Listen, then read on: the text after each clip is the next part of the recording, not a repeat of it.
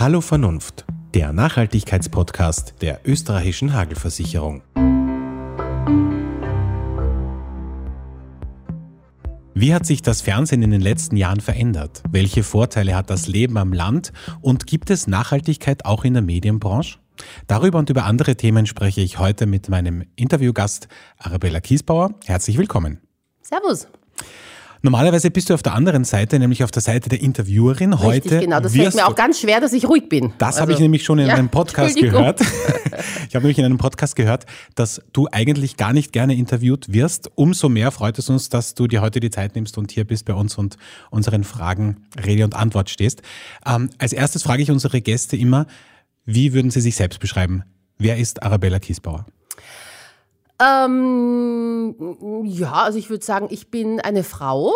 Ähm, eine sehr neugierige, sehr lebhafte, sehr empathische, sehr positive ähm, Frau. Ja. Mhm. Du hast zehn Jahre lang eine Talkshow moderiert. Das kann man nicht wegdiskutieren. Das gehört zu deinem Lebenslauf dazu. Und du wirst auch von vielen Medien als die Queen des Trash-TV bezeichnet. Wie sehr haftet dir dieses Image noch an und wie gehst du damit um? Mit meinem Talk habe ich sicherlich ein ganzes äh, Genre geprägt, nämlich äh, den Nachmittagstalk. Ich war zwar nicht die Erste, die das gemacht hat in Deutschland.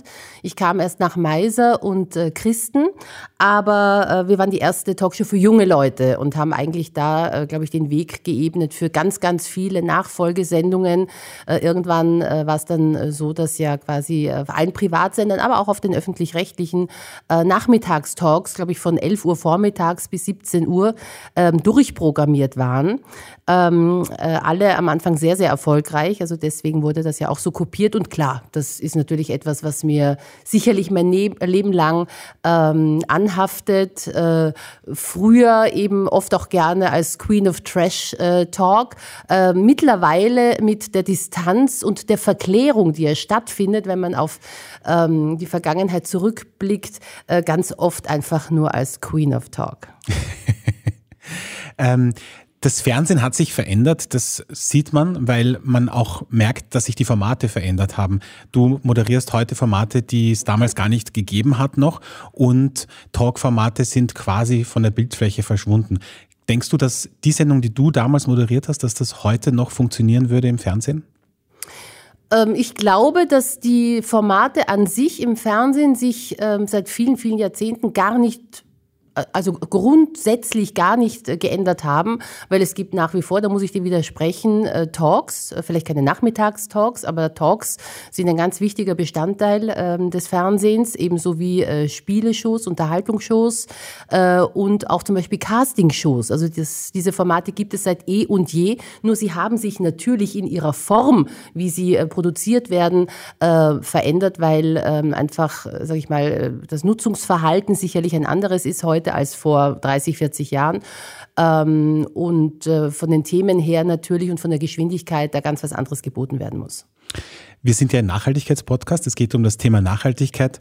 Und weil du gerade gesagt hast, äh, Casting-Shows, du hast eine der Castingshows in Österreich moderiert im ORF, nämlich Starmania, viele, viele Staffeln lang. Und jetzt ist eine Neuauflage von Starmania geplant.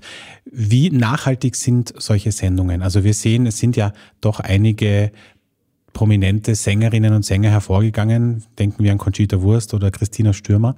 Ähm, aber wie nachhaltig sind solche Castingshows tatsächlich auch vor allem für die Teilnehmerinnen und Teilnehmer?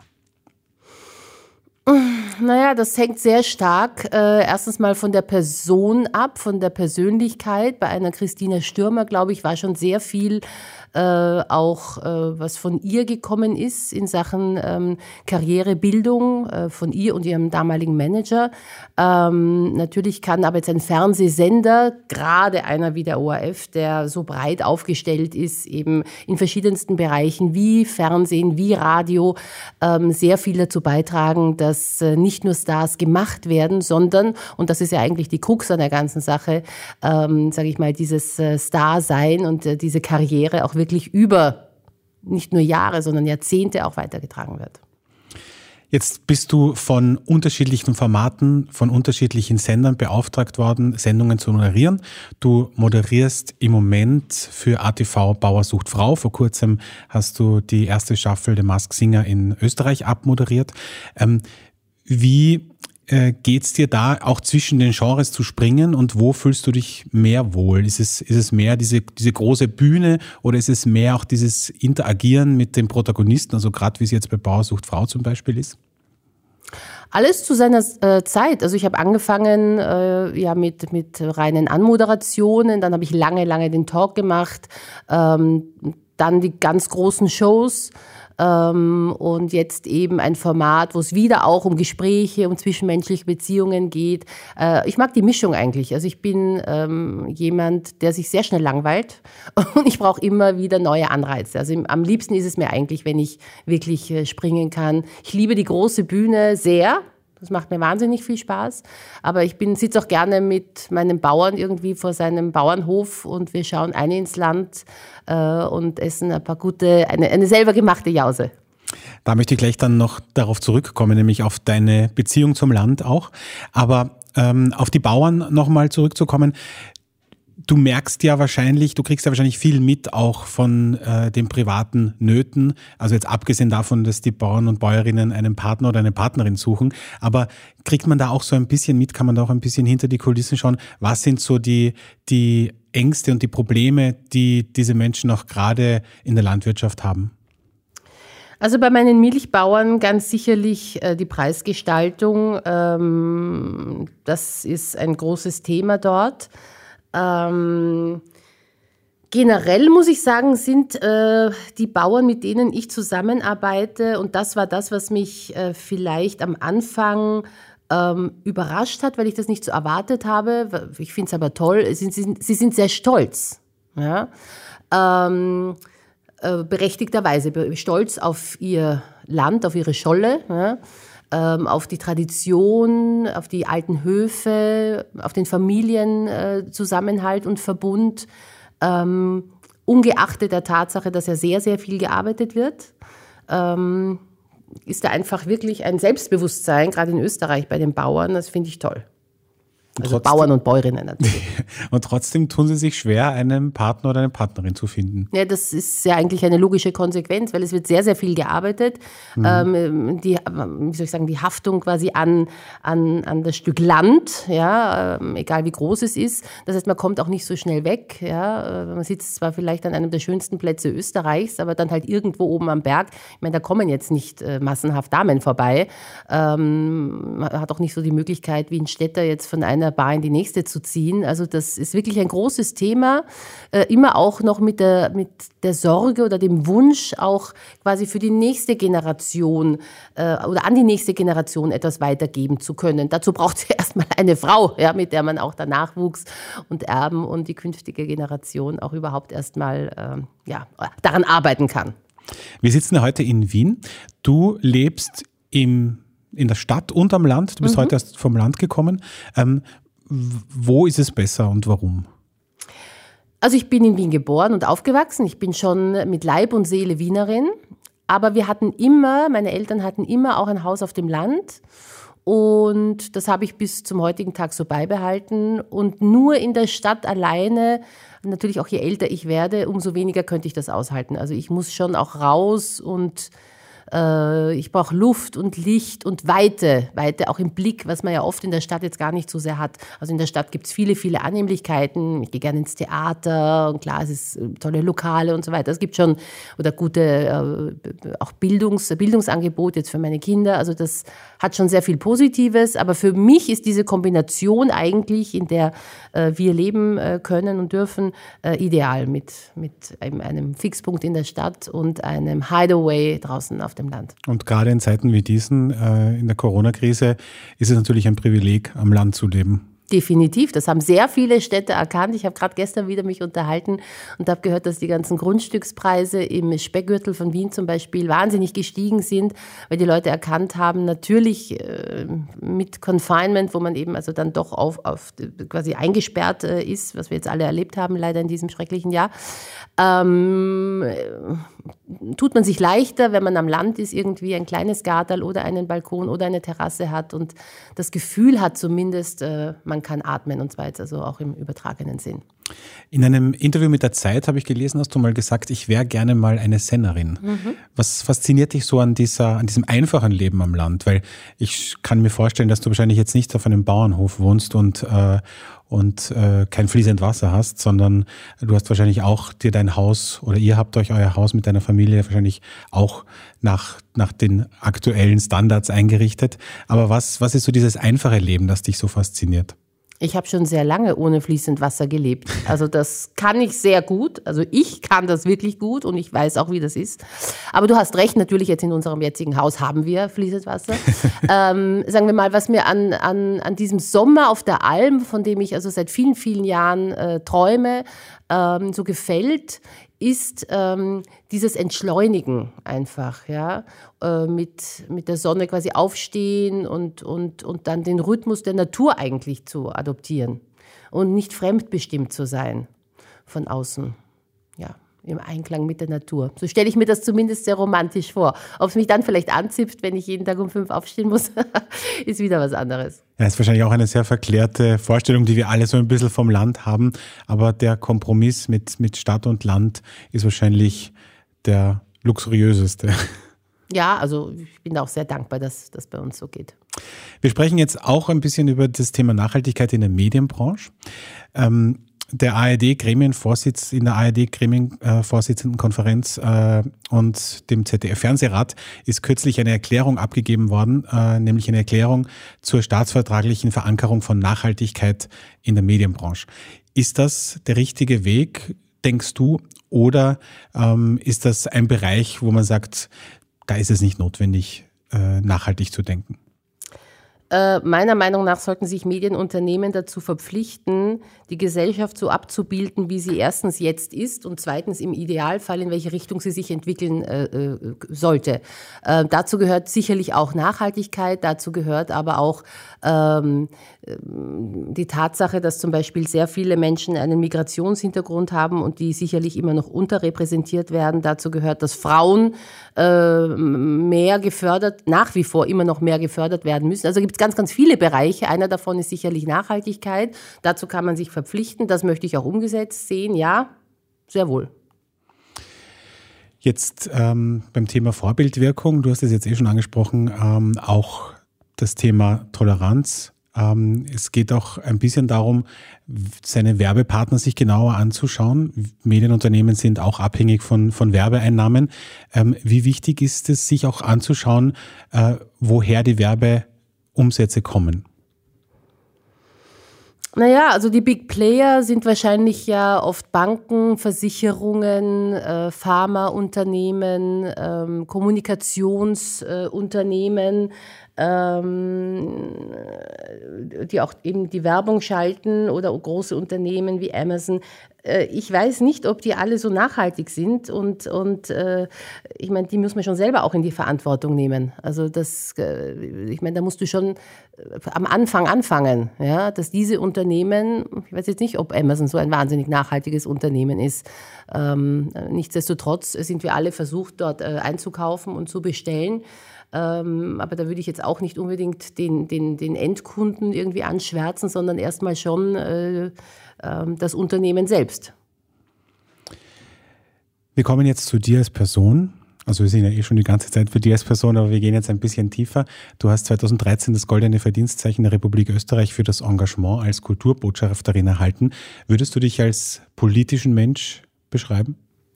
Natürlich bin ich ein politischer Mensch. Also ich glaube, jeder ist ein politischer Mensch, weil die Politik einfach äh, alle wirtschaftlichen, sozialen, gesellschaftlichen äh, Bereiche, die unser aller Leben ausmachen, regelt, beeinflusst, bestimmt, äh, in gewisse Bahnen äh, schubst. Äh, also wie kann man da nicht politisch sein? Du hast ja ein großes Thema auch auf deiner Agenda und das ist das Thema Rassismus. Ein Thema, das dich auch schon wahrscheinlich, ähm, seitdem du denken kannst, begleitet. Das hast du auch in vielen Interviews schon gesagt. Und in einem Interview mit der Zeit hast du gesagt, ich bin realistisch genug, um zu wissen, dass mich Rassismus mein Leben lang begleiten wird. Hast du das Gefühl, dass sich seit der Zeit damals aus deiner Kindheit bis heute, dass sich da was zum Positiven verändert hat oder stagniert es oder hast du das Gefühl, dass es sich sogar in die negative Richtung entwickelt hat? Ich glaube, dass ähm, die Vielfältigkeit und Diversität in unserer Gesellschaft heute sichtbarer ist als zum Beispiel in meiner Kindheit. Das finde ich prinzipiell gut. Äh, leider das Thema Rassismus ähm, wie ich schon gesagt habe, ist nach wie vor vorhanden. Es hat sich vielleicht äh, äh, in der Hinsicht geändert, dass zum Beispiel, ja, also rassistische Post bekomme ich seit eh und je, seit ich in der Öffentlichkeit bin, aber mittlerweile dann eben auch noch unterschrieben wird, mit Absender versehen und so weiter. Früher war das also anonym, mittlerweile äh, hat man da nicht mal mehr die Scheu, irgendwie seinen Namen und die Adresse noch dazu zu schreiben. Wie gehst du damit um? Also hast du eine für dich selbst eine Strategie gefunden, wie du damit umgehst? Äh, meine Art, damit umzugehen, ist, dass ich in die ähm, Offensive gegangen bin und äh, versuche, meinen Beitrag zu leisten äh, in meinem Umfeld, an Schulen gehe, mit Jugendlichen zum Thema äh, Rassismus äh, spreche, über ihre Erfahrungen, über Integration, über den Migrationshintergrund, den sie ja gerade in einer Stadt wie Wien sehr oft haben. Ähm, also das ist eigentlich meine Art, dieses Thema zu bewältigen. Wie reagieren die Jugendlichen, wenn da doch eine prominente Person kommt, die ja wahrscheinlich auch für manche ein Role Model ist und, und über so heikle Themen mit ihnen spricht? Wir sind ja viele Integrationsbotschafter, alle mit Migrationshintergrund und ich habe festgestellt, dass die alle wirklich große äh, Vorbilder sind für diese Jugendlichen, weil sie ihnen einfach vor Augen führen, dass man auch, wenn man anders aussieht, einen anderen Background hat und sicherlich auch, wie jeder von uns eben mit Rassismus konfrontiert wurde oder konfrontiert immer noch wird. Trotzdem sind wir unseren Weg gegangen und das ist für die äh, jungen Menschen unglaublich wichtig, ein unglaublich äh, wichtiges, positives Signal. Berührungsängste haben sie eigentlich weniger. Äh, normalerweise, wenn ich in die Schulen gehe, fange ich auch erstmal an, so von mir zu erzählen, meinem Werdegang und meinen Erfahrungen mit Rassismus. Und dann äh, stelle ich auch gleich Fragen und sage, jetzt will ich aber was von euch hören, wie ist es denn bei euch? Und dann gibt es immer irgendeinen äh, oder eine, äh, der oder die mutig vorausprescht und ein bisschen von sich erzählt. Und, und dann geht das eigentlich, das ist eine richtig schöne Diskussion. Das funktioniert eigentlich sehr gut. Wo hast du das Gefühl, dass, dass Dinge falsch laufen oder was müsste sich ändern? Vielleicht auch politisch ändern und gesellschaftlich, dass man sagt, okay, wir entwickeln uns hier weiter und wir, ähm, wir gehen da aktiv dagegen an. Also das eine ist in die Schulen gehen und, und Jugendliche aufzuklären. Aber was ist, was wäre so dein, dein Ansatz, wo du sagst, da müsste sich auf jeden Fall was ändern? Was weiter forciert werden muss, aber das sage ich eh schon wie ein Mantra seit vielen, vielen Jahren, ist natürlich die Integration auch einzufordern. Ja, das finde ich ganz wichtig äh, wer hier in diesem Land lebt, aber egal in welchem Land man lebt, wenn ich in ein anderes Land gehe, muss ich mich doch auch integrieren und, äh, sage ich mal, mit offenen äh, Augen und mit offenem Herzen auf dieses Gastland eingehen und, und dessen Kultur ähm, ähm, ja auch, auch schätzen. Das heißt nicht, dass ich, hm, sage ich mal, hm, von meinem Vater oder von meiner Mama, ähm, sage ich mal, diese Kultur ganz ähm, ablegen muss. Ganz im Gegenteil. Ich finde, das ist eine unglaubliche Bereicherung, wenn man quasi mehr mehrere ein, ein, Heimatgefühl zu mehreren Ländern oder Kulturen hat. Das ist ein großes, großes Geschenk, dass man eigentlich dann anderen Menschen auch irgendwie, andere Menschen auch daran teilhaben äh, lassen muss.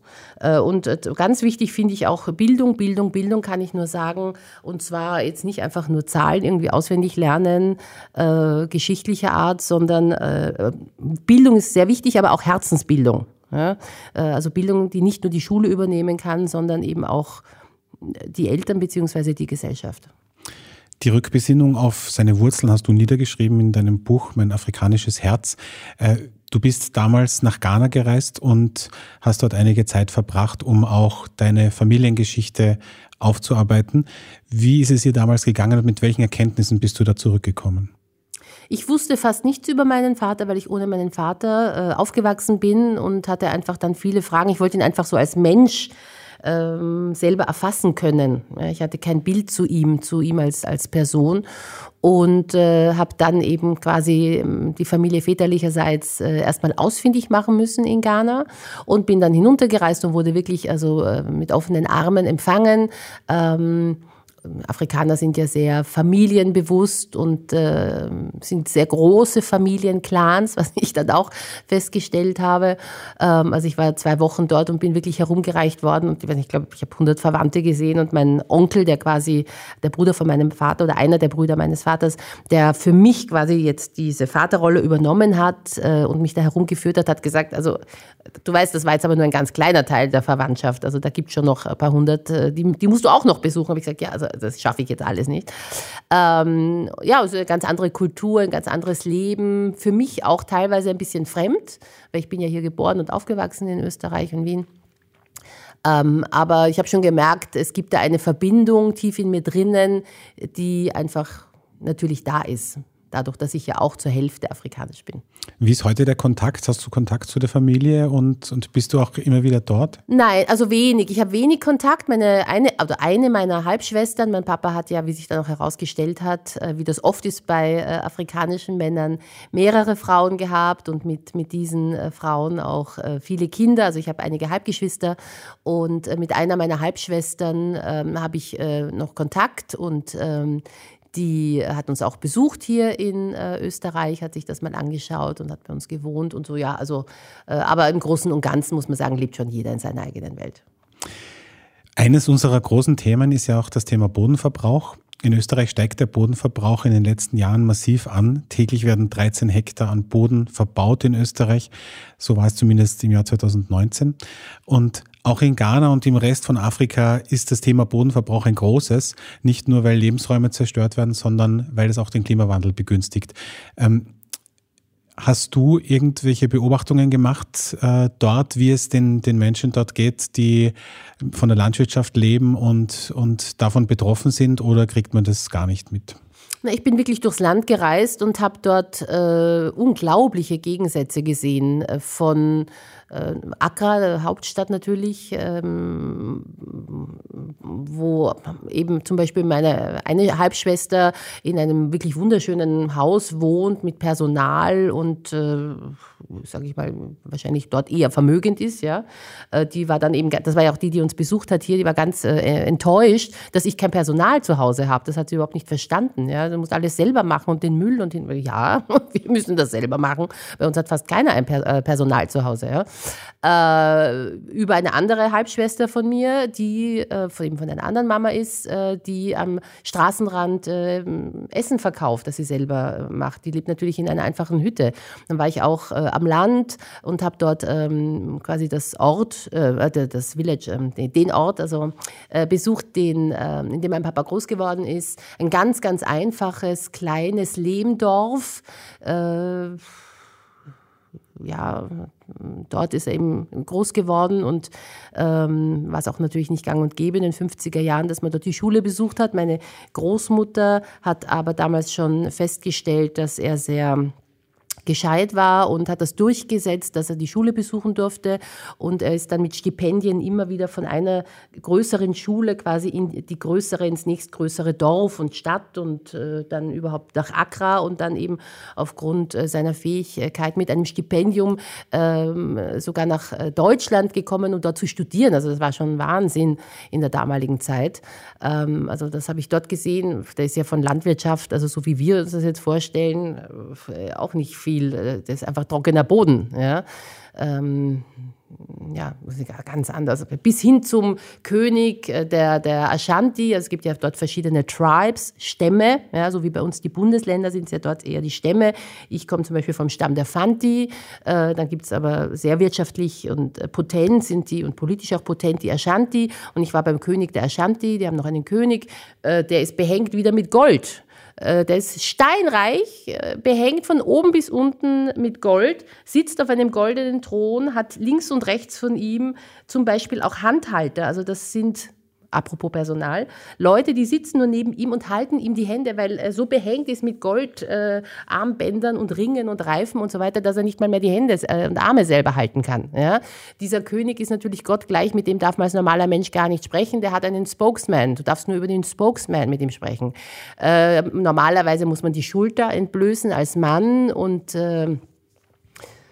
äh, gut, was mein Onkel natürlich nicht wollte, weil er von einem anderen Stamm ist und so weiter. Und ich habe gesagt, Onkel Emma, bitte jetzt reiß dich zusammen, wir, ich möchte ihn unbedingt kennenlernen. Und es hat sich herausgestellt, dass dieser König der Ashanti, der da natürlich im traditionellen Gewand ist, auf diesem goldenen Thron mit seinen äh, äh, Handhaltern und Spokesman und everything und was weiß ich, alles pipapo, äh, hat studiert in Amerika, spricht besser Englisch als ich und wohnt in ein, hat mich dann zum Essen eingeladen, wohnt in einem riesigen Palast mit goldenem Besteck und einer Tafel für 60 Leute. Also, äh, was soll ich dir sagen? Also, es gibt nicht das Afrika und es gibt auch nicht das Ghana, sondern da gibt es alles.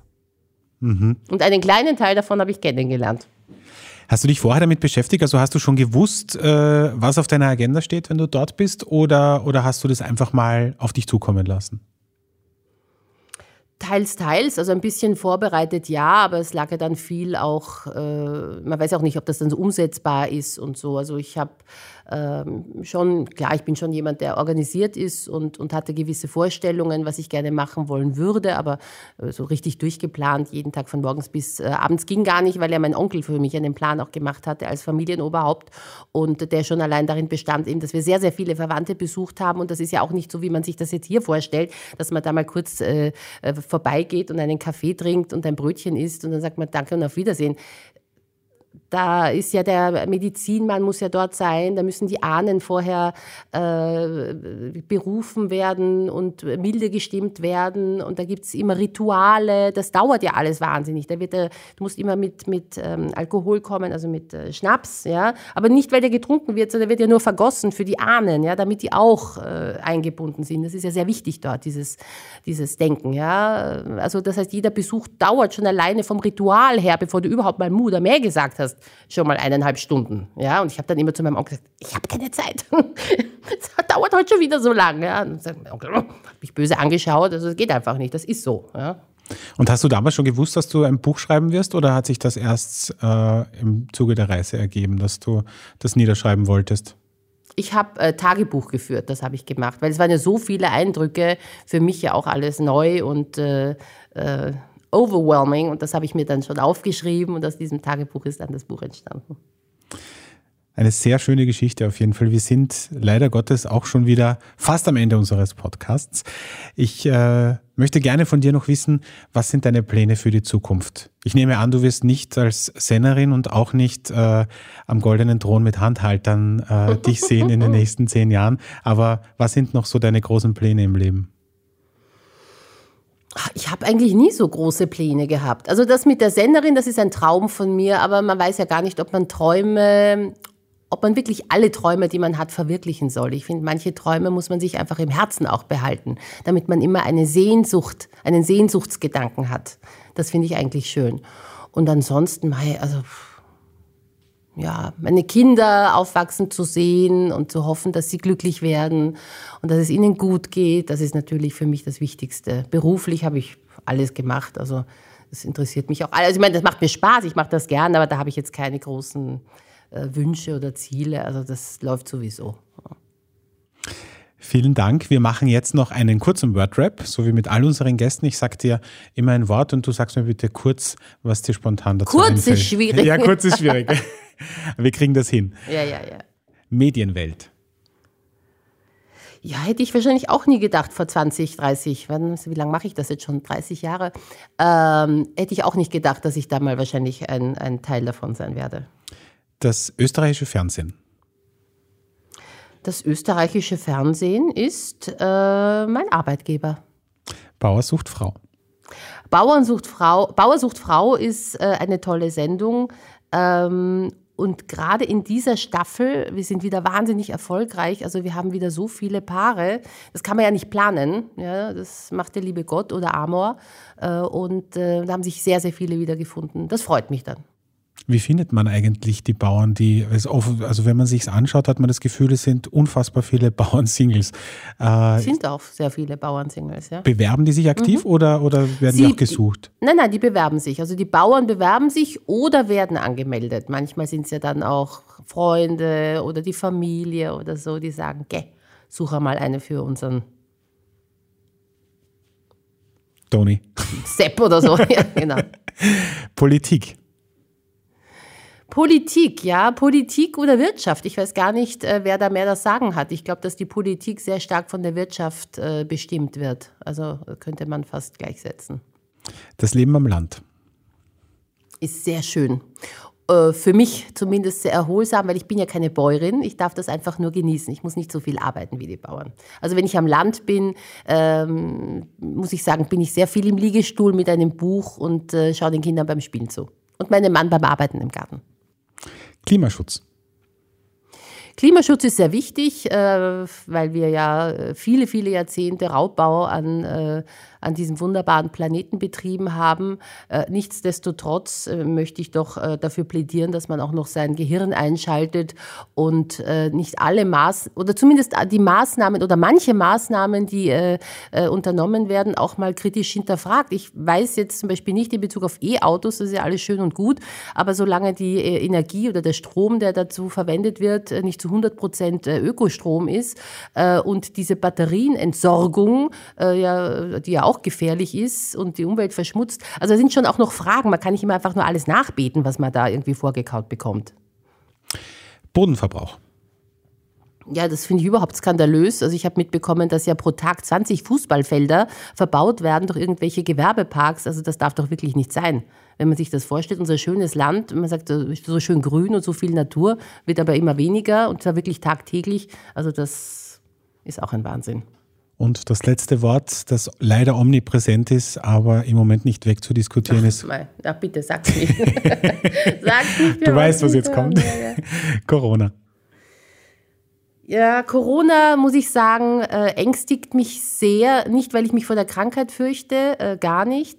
Aber ich fürchte mich sehr vor den umgreifenden Veränderungen wirtschaftlicher, politischer, sozialer, gesellschaftlicher Art, die wir, glaube ich, ansatzweise noch nicht mal zu spüren bekommen, die aber ganz massiv über uns hereinbrechen werden.